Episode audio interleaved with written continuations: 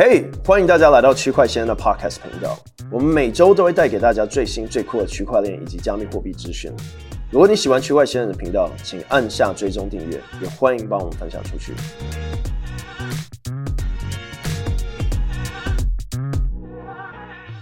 嘿大家好，欢迎来到区块先生的有必要播客吗？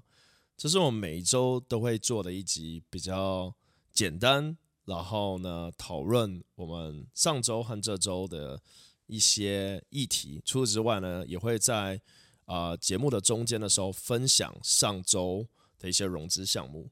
因为我觉得其实讨论这个融资项目很重要，就像我们现在在挖 Arbitrum 空投或者 zkSync 空投一样，这些早期的项目啊、呃、机会都很大啊、就像我们这些看到 Blur 的空投一样，如果你有帮啊、，Blur 翻译文件，或者有帮 Blur 做呃中文社区、英文社区、印度社区或东南亚社区，其实都有机会获得到他们的 community 的这个奖励。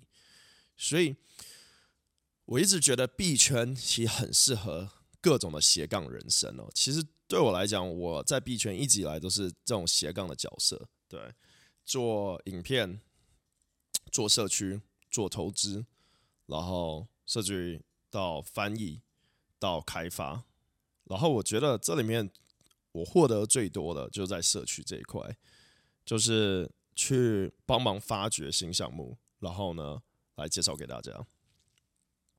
所以我觉得这个是真的是任何人都可以去做到的事情，尤其我们看到像现在 AI 的成长，你知道有些人把近期 AI 的发展称之为奇异点。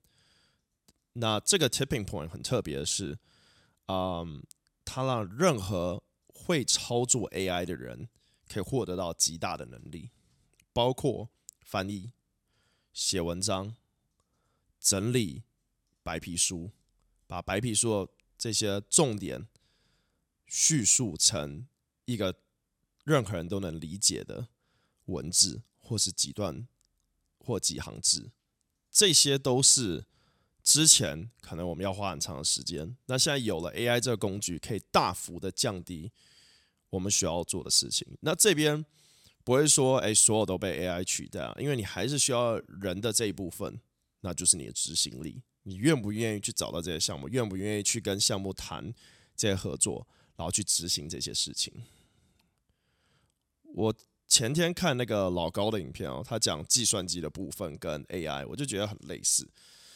我们早一看到像是计算机的时候会很害怕嘛，然后呃，但是我没有经历过那段时间，但我经历过的一个时间呢，是用像 TI 八一或八九这种计算机。大家如果不知道这种计算机的话，它是这个德州 Tech Institute 做那种呃工程计算机。然后我记得我那时候在 AP Calculus 的时候，我们数学老师都会很讨厌我们用那个计算机，因为他就觉得。这样不是真的去理解题目，然后手算，然后，但是我现在看我的学弟学妹的时候，他们都用这个计算机，然后学习去如何使用这些计算机。同样的，在 Wix 出来的时候呢，或是 Canva 出来的时候，很多的这些平面设计师都觉得啊，Canva 做的这个东西很烂，很怎么样，或者像 Fiverr 出来的时候，都会觉得哎，这很烂。我学了四年的这个学习这个东西，不能就这样子。但是其实我们认真去想。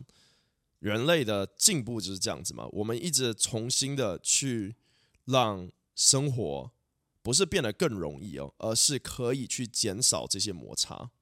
对，你想象哦，像我在台湾，我就看过很多那种呃印刷的公司，对，到处都是影印公司啊这些，他们会有他的这种所谓的专长这样子。可是呢，这些公司都被取代了。对，现在已经基本没有人再去这些印刷公司，除非你是要印那种。啊啊、poster，或者你要印更大的东西，但是你已经很少会去请他们去帮你设计你的这些 poster 贴文这些东西，你会自己去设计，或者设计你会透过 Fiverr 去找土耳其的人设计，去找巴基斯坦人设计，去找印度的人设计，去找乌克兰人设计，对。所以很多这种 globalization 的事情都会一开始看起来都很恐怖，但是只是增进我们去。了解这个斜杠人生如何用这些工具来把我们要做的事情更精准的完成，然后减少摩擦。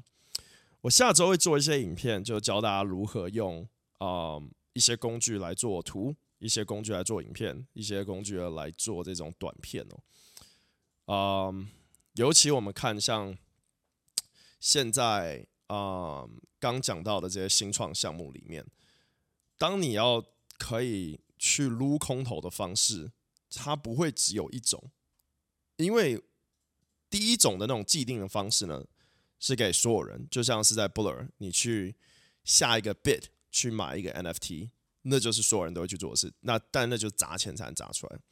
可是你可以斜杠的地方呢，是你去联络 Pacman，他近期不是有公布他的身份吗？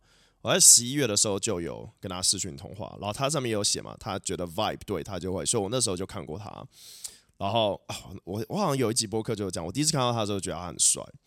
然后那时候就是理一个平头这样子，然后，嗯，我觉得哇，这看起来像混血儿这样，然后，嗯，又很屌。他那时候就跟我讲，他是去 YC，然后去 MI 呃 MIT，然后 drop out，然后去做 Namebase。那 Namebase 我非常的呃熟悉这个公司，因为呃有追踪我的人就知道，我很早就在买以太坊域名 ENS。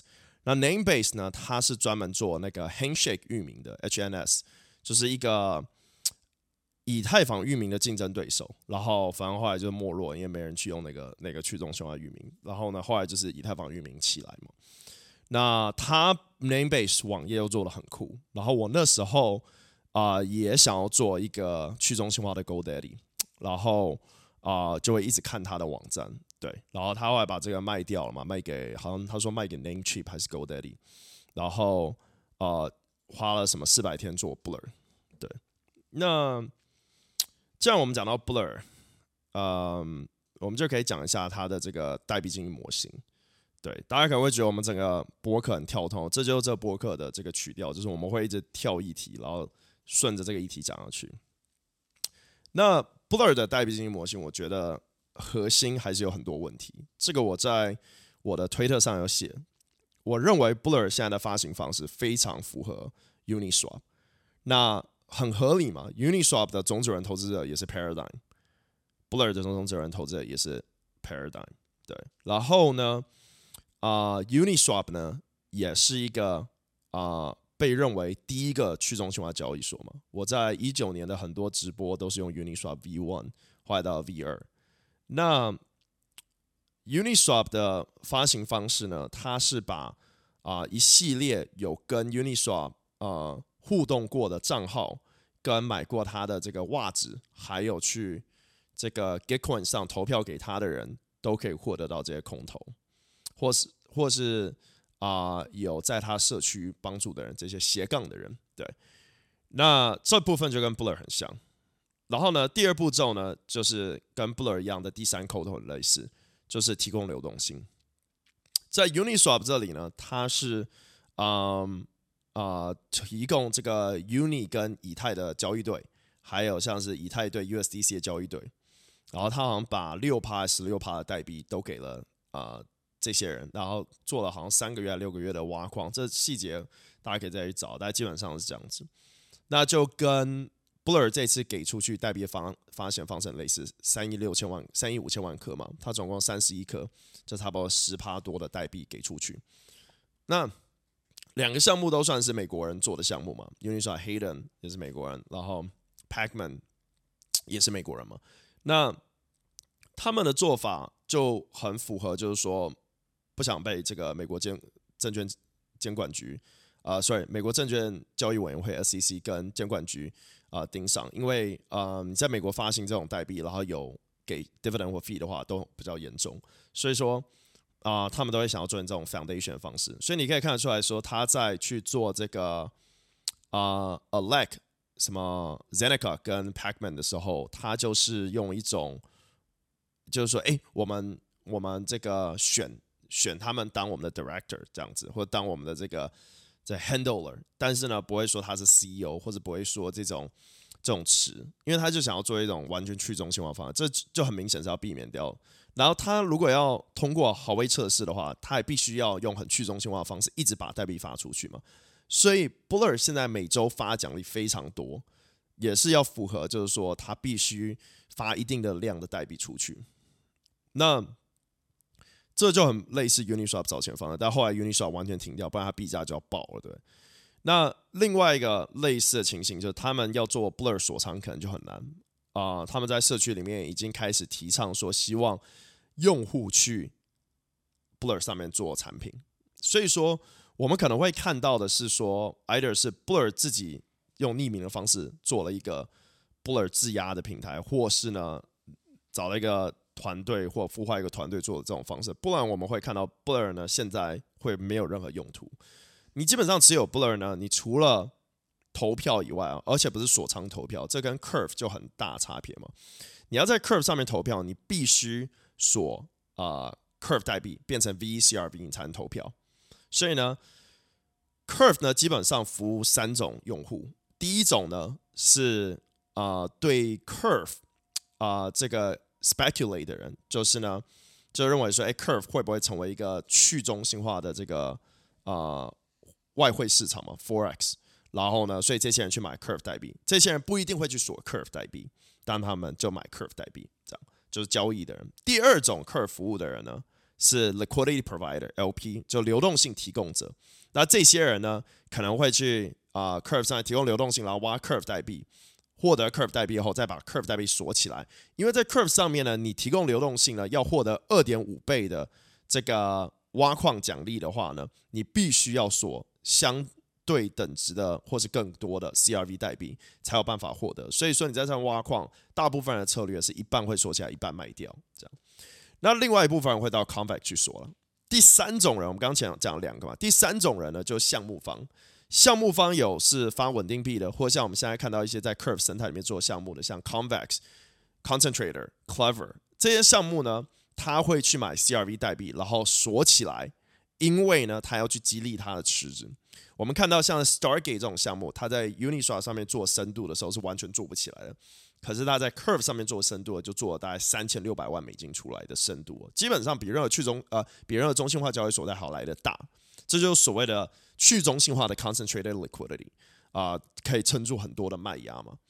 那回归来 Blur，Blur 其他某方面也是服务这三种类型人，但是他没有办法锁仓，没有办法做锁仓投票，所以他无法达成这个事情，就跟 Uniswap 一样。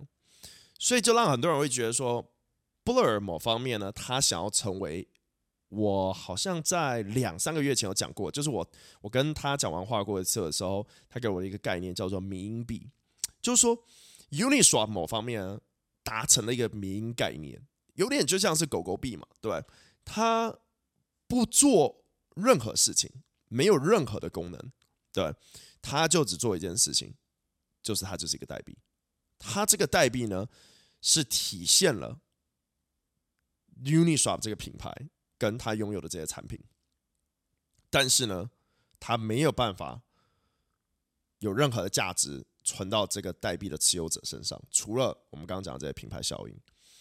那 Blur 有点像这样，你持有 Blur，Blur 来佐证它的价值呢，就是我这个平台很多人来交易，我这个平台非常好用，我这个平台会有很多很多这些功能，但是呢，我这平台不会赚任何钱，我这些钱也不会。就是也没办法分给任何人嘛。我这个平台就是让流动性提供者可以赚到哎这些来啊竞标的人 bidding 的人的钱，就这样，就有点像你在 Uniswap 上面提供流动性嘛。在 Uniswap 上面提供流动性，你是流动性提供者，你可以赚到交易手续费啊。但是你作为 Uni 代币持有者，你是没办法获得任何这些交易手续费，不像 Curve 你可以获得五十趴交易手续费嘛。所以我对 Blur 的看法就是说，如果他今天呢能去改变他的代币经济模型，但是他现在也是没有讲太多嘛。我觉得这也是很聪明的方式。所以我我要提醒大家，在听这一集播客的时候，我并不是不喜欢 Blur，我拿到很多 Blur 空投，也也很喜欢 Blur 这个这个项目，也很喜欢他们做的方式。我呃，大家如果看我买的这个五十几只的这些 Azuki Beams，我全部都是在 Blur 上面买的。所以我是觉得。我很喜欢它整个使用者体验，对，甚至我是早期 Gem 的这个支持者，Gem 那时候还叫 Genie 的时候，后来他们分家嘛，这样，然后，嗯，所以我很早就投这个这个这种这种 sweeping 类型的这种功能的产品哦。那嗯，那为什么我觉得嗯，在看这个 Blur，我觉得比较他做的很厉害的地方就是。他了解一件事情，就是社区不了解他。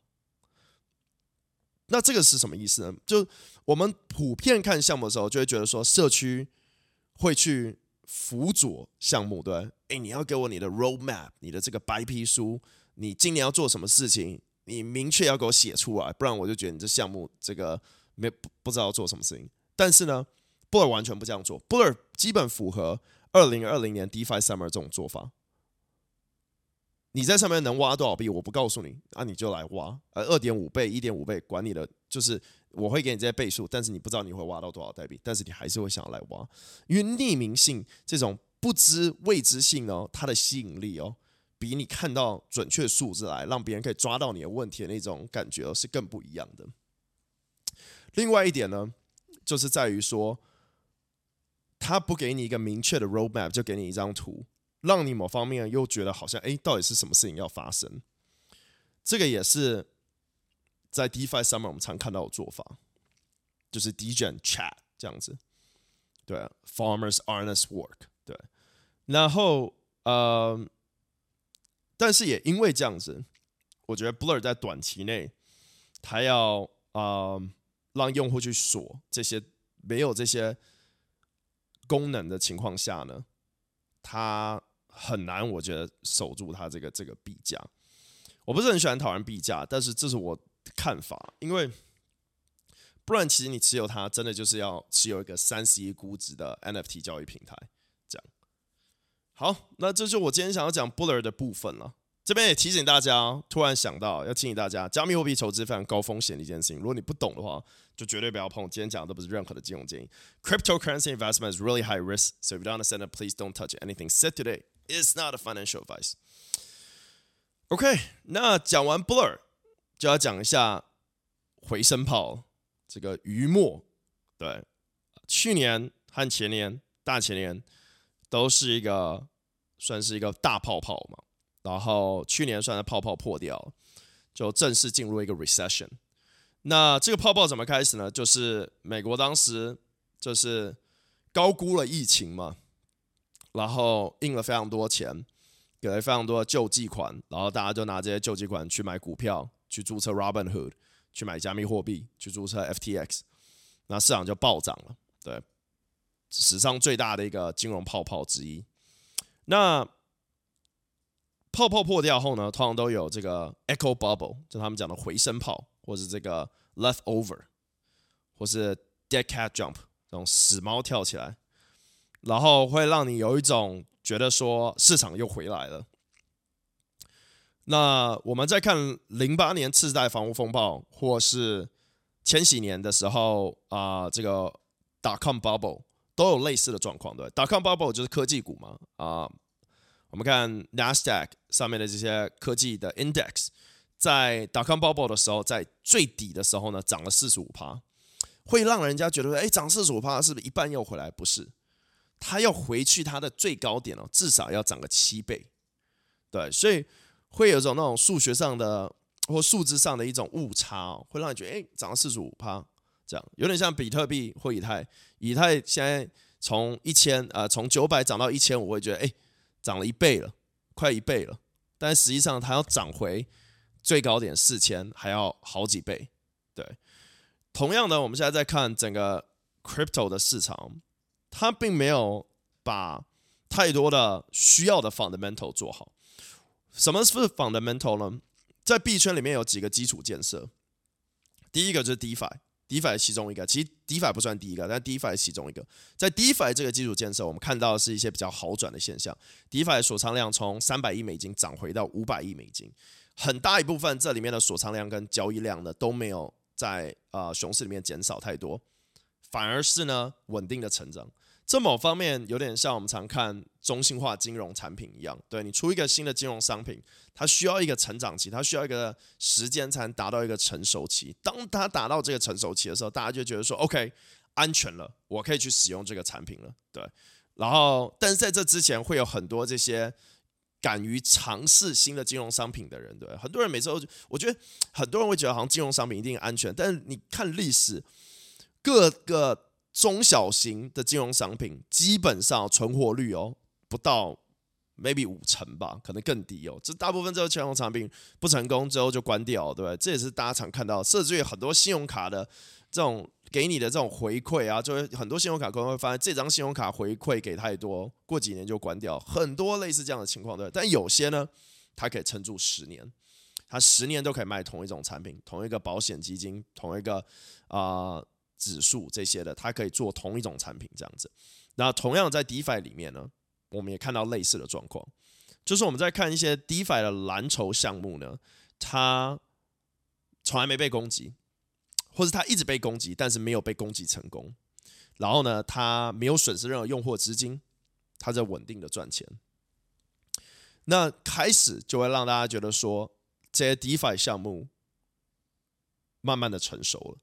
那成熟后呢，就会吸引另外一群喜欢这种成熟稳健产品的人。那这些胆敢我讲哦，可能是有一些更大的，像是啊、国家的 pension fund，you know why not？搞不好三四年后，什么这个什么退休金有可能会进来 DeFi，谁知道？我觉得蛮有可能，退休金都敢投 FTX 了，怎么不敢进来 DeFi？第二是关于说这些产品哦啊、的这个运用场景越来越多。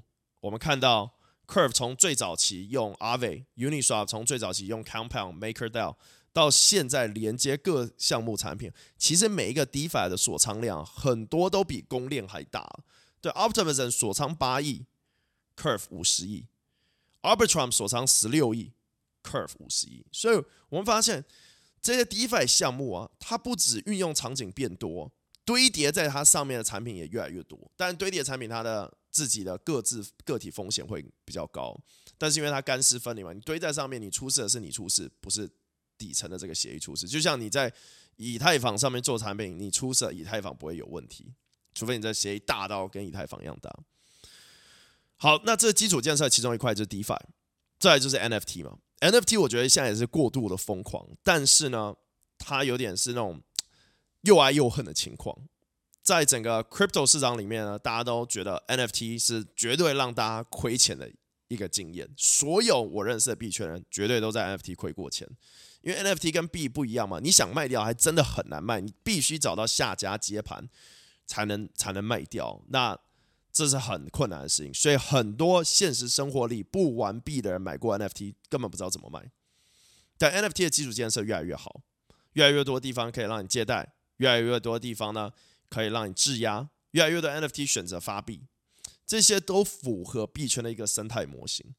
然后呢，也让我们看到像是无聊猿猴重新运用了自己的代币来展现出来说：“哎，我做一个无聊的小游戏，你也会很喜欢玩。”大家记得哦，在十年前呢，LV 就在 iPhone 上做过一个游戏了，然后这游戏很烂哦，没有多好玩哦，可是玩家非常多人去玩，然后突然认识 LV 这个牌子，因为它是一个竞争的游戏，然后让大家想要去认识。哎，这到底是什么？同样无聊猿猴做一个。再普通的游戏，不晓得为什么很多一群人就是，哎，这又不是三 A，这个估值这么多，你怎么可以这样子？不是，你做一个简单的游戏，会让大家想要联想到你的牌子，或认识到你的牌子，这就是一个成功的做法。好，所以这 NFT 基础建设，我们刚刚在讲整个 DeFi 的 fundamental 嘛，对。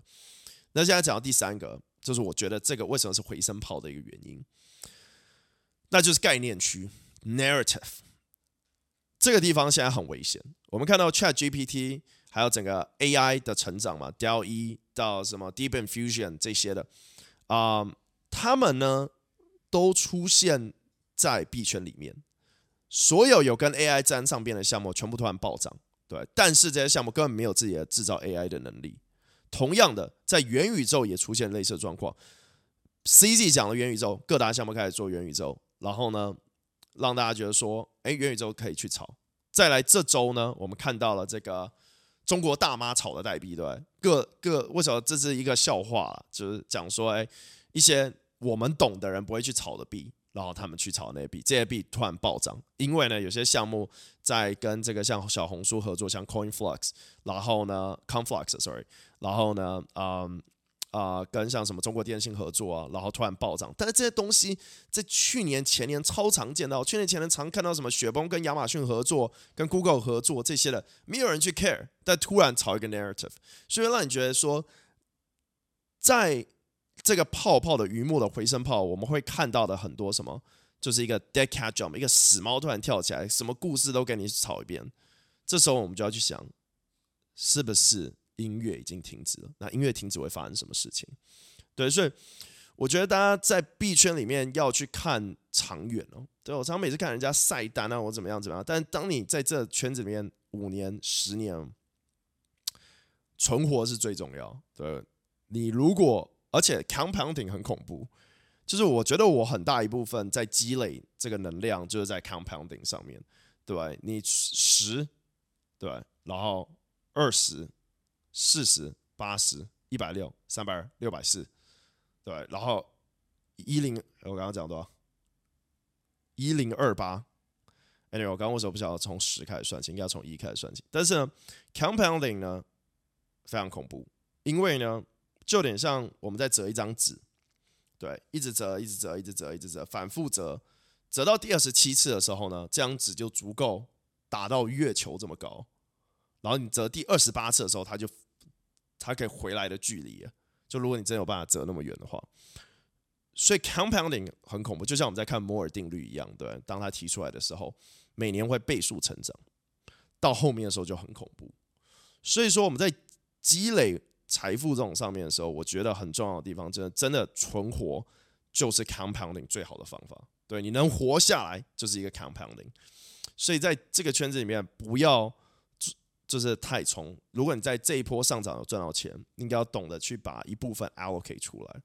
对，这不是金融建议哦，但是呢，是一个我觉得一个安全的守则要达成的。另外一部分就保护你的资产嘛，email 账号啊、密码啊、身份证啊这些东西，我觉得数位化，大家常觉得我们已经数位化，用手机、用电脑这些，但我觉得很多人还是不了解如何怎么保护他的资产。对，太多人了。还是继续用同一组 email 去登录他的 Instagram，登录他的 Facebook，登录他的币安。所以你币安就应该有一个专属的 email，对，没有人知道，不会流露到外面的。然后不要用同一组密码，用密码生产器。好，我们今天就讲到这边。然后我们待会呢会讲上周我们看到的十个有融资的项目。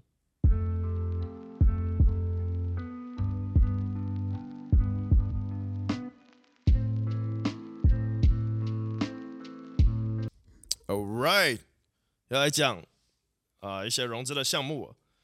第一呢，我们要来介绍叫做 Cypher，它是一个跨链的 Web 三钱包，融了四百三十万美金的种子轮，投资方呢是 Y Combinator，就是 Blur 创始人原本待的那个加速器，还有 Orange Dell 跟 Samsung，还有 Balaji。第二个呢是一个 ZK 项目，叫做。啊、这个叫做 Neil Foundation，融了两千两百万，Neil 是 N I L 啊，两千两百万美金的种子轮。然后呢是 Polychain Capital 领头，跟 Blockchain Capital 还有 Starkware 和 Mina Protocol，哇，这融超多钱的。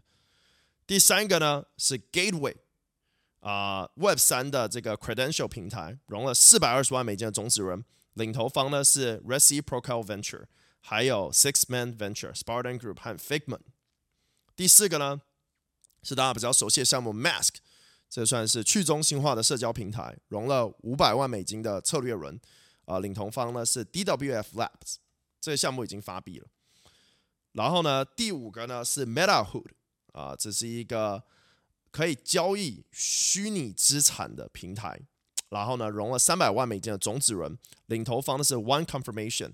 跟 Vault Capital，还有 Flamingo DAO 和 Neon DAO。第六个呢是，呃，我看一下 Devils 融了呃一个 DeFi 新创平台，融了五十万美金的啊、Pre-Seed 轮，就是种子轮前面一轮，然后是 Polygon Venture 和 Sandeep 啊，就是 Polygon 的创始人投的。第七个呢是这个 Mental World 啊、是这个一个元宇宙平台。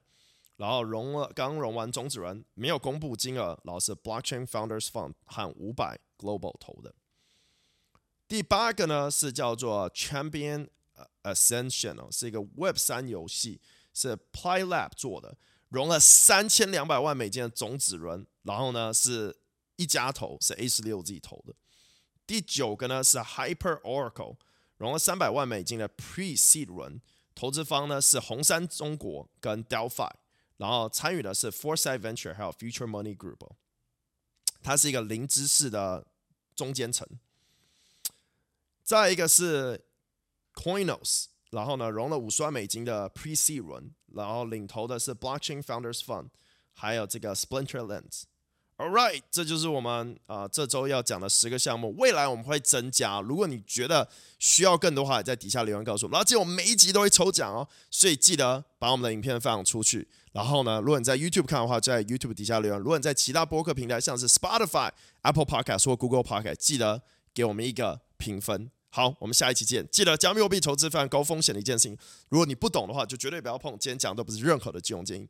Cryptocurrency investment is really high risk, so if you don't understand it, please don't touch it. Anything said today is not a financial advice. 我们下一期见，拜拜。